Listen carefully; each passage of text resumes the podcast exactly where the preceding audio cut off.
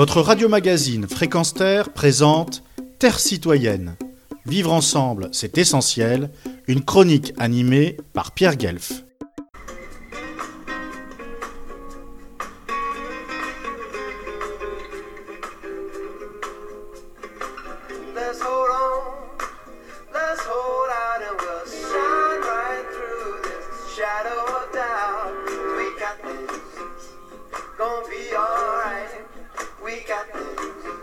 Que faire? Tel est le titre du livre de Jane Fonda paru chez Albin Michel, un ouvrage attendu par de très nombreux pacifistes et défenseurs de la nature, l'actrice est devenue au fil des décennies une activiste qui force le respect et dont on attendait qu'elle nous partage son immense expérience par quelques conseils ou commentaires sur ces sujets d'une brûlante actualité, à savoir une inlassable pratique de militante et d'écologiste de la première heure qu'elle expose et qui nous permet alors de puiser des enseignements aidant à lutter davantage pour la fraternité universelle et la sauvegarde de la planète. Effectivement, Jane Fonda milite pour l'environnement depuis les années 70, en installant d'abord une éolienne dans son ranch, puis des panneaux solaires dans sa maison de Santa Monica, c'est-à-dire une prise de conscience écologique dès les premiers signes tangibles d'une dégradation de la nature.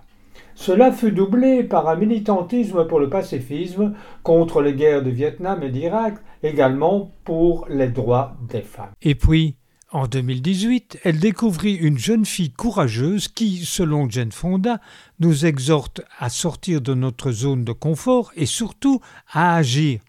Il s'agissait de Greta Thunberg. Avec beaucoup d'humilité, l'actrice qui connaît encore une célébrité planétaire expliqua qu'en 50 années d'engagement citoyen, elle a déjà participé à beaucoup de mouvements sociaux et qu'à plus de, de 80 ans, elle allait imiter la dite Greta Thunberg, c'est-à-dire imaginer aussi un rassemblement du vendredi avec en point d'orgue une action de désobéissance civile non violente. Le premier rendez-vous fut fixé sur les marches du Capitole, au lieu sensible de la politique américaine, comme on le vit avec les partisans de Trump en janvier 2021. Cependant, avec Jane Fonda et d'autres activistes, il ne fut absolument pas question de la moindre violence. Quelle fut cette organisation de l'actrice? Durant 14 vendredis, baptisés Vendredi Alerte Incendie, parce que notre maison la terre brûle, précisa-t-elle. Son dispositif se basa sur un panel de manifestants qui, semaine après semaine, exposaient des thèmes centrés sur le climat, telle cette jeune indienne de 17 ans qui évoqua le combat des peuples autochtones, tel Jérôme, un autre jeune qui réclama l'union des manifestants, gage de succès Telle Sandra, une biologiste qui, preuve scientifique à l'appui, confirma que les populations entières de poissons et de récifs coralliens sont en train de disparaître, tout comme les insectes, et que les plastiques asphyxiaient la vie marine ou finissaient dans un incinérateur aggravant encore plus la pollution et la crise climatique.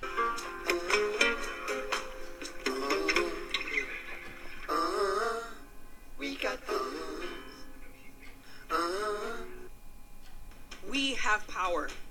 We have so much power. So we will vote, we will resist, we will hug trees, we will stop our own polluting, we will boycott companies that pollute.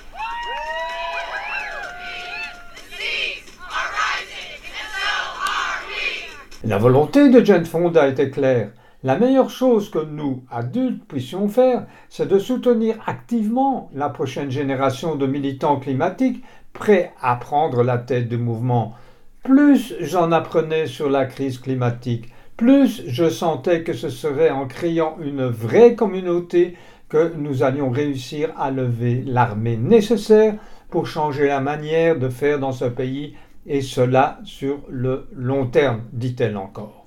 Grâce à son témoignage, suivons quelque peu Jane Fonda dans son premier vendredi. Ainsi, après une dernière réunion avec euh, les différents intervenants, le choix du parcours dans Washington jusqu'au Capitole, s'assurer d'avoir suffisamment alerté la presse sur cette action qui, faut-il le rappeler, n'était pas autorisée par les autorités, du moins dans son cheminement jusqu'aux marches du siège du Congrès, nous retrouvons l'actrice avec à ses côtés sa belle petite fille, des militants, des scientifiques. Bien entendu, la police n'apprécia pas, arrêta celles et ceux qui avaient réussi à grimper les marches, dont Jane Fonda, les menottèrent, les menèrent dans des fourgons sous les applaudissements de la foule.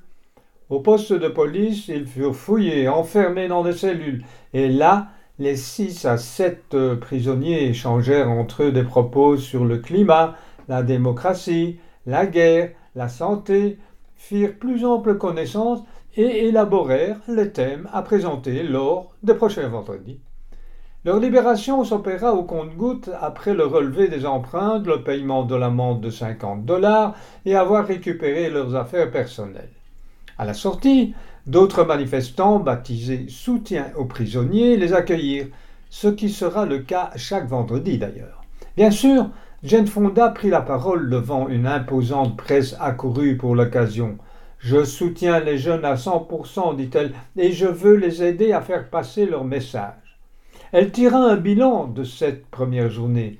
Il sera aussi notre conclusion pour cette première chronique parce que, depuis plus d'une décennie, Fréquence milite aussi dans ce sens. En d'autres termes, une action solidairement partagée avec d'autres défenseurs des valeurs fondamentales de nos sociétés est indispensable pour mener à bien cette lutte pacifique contre les pollueurs, les climato-sceptiques et les fossoyeurs de la démocratie.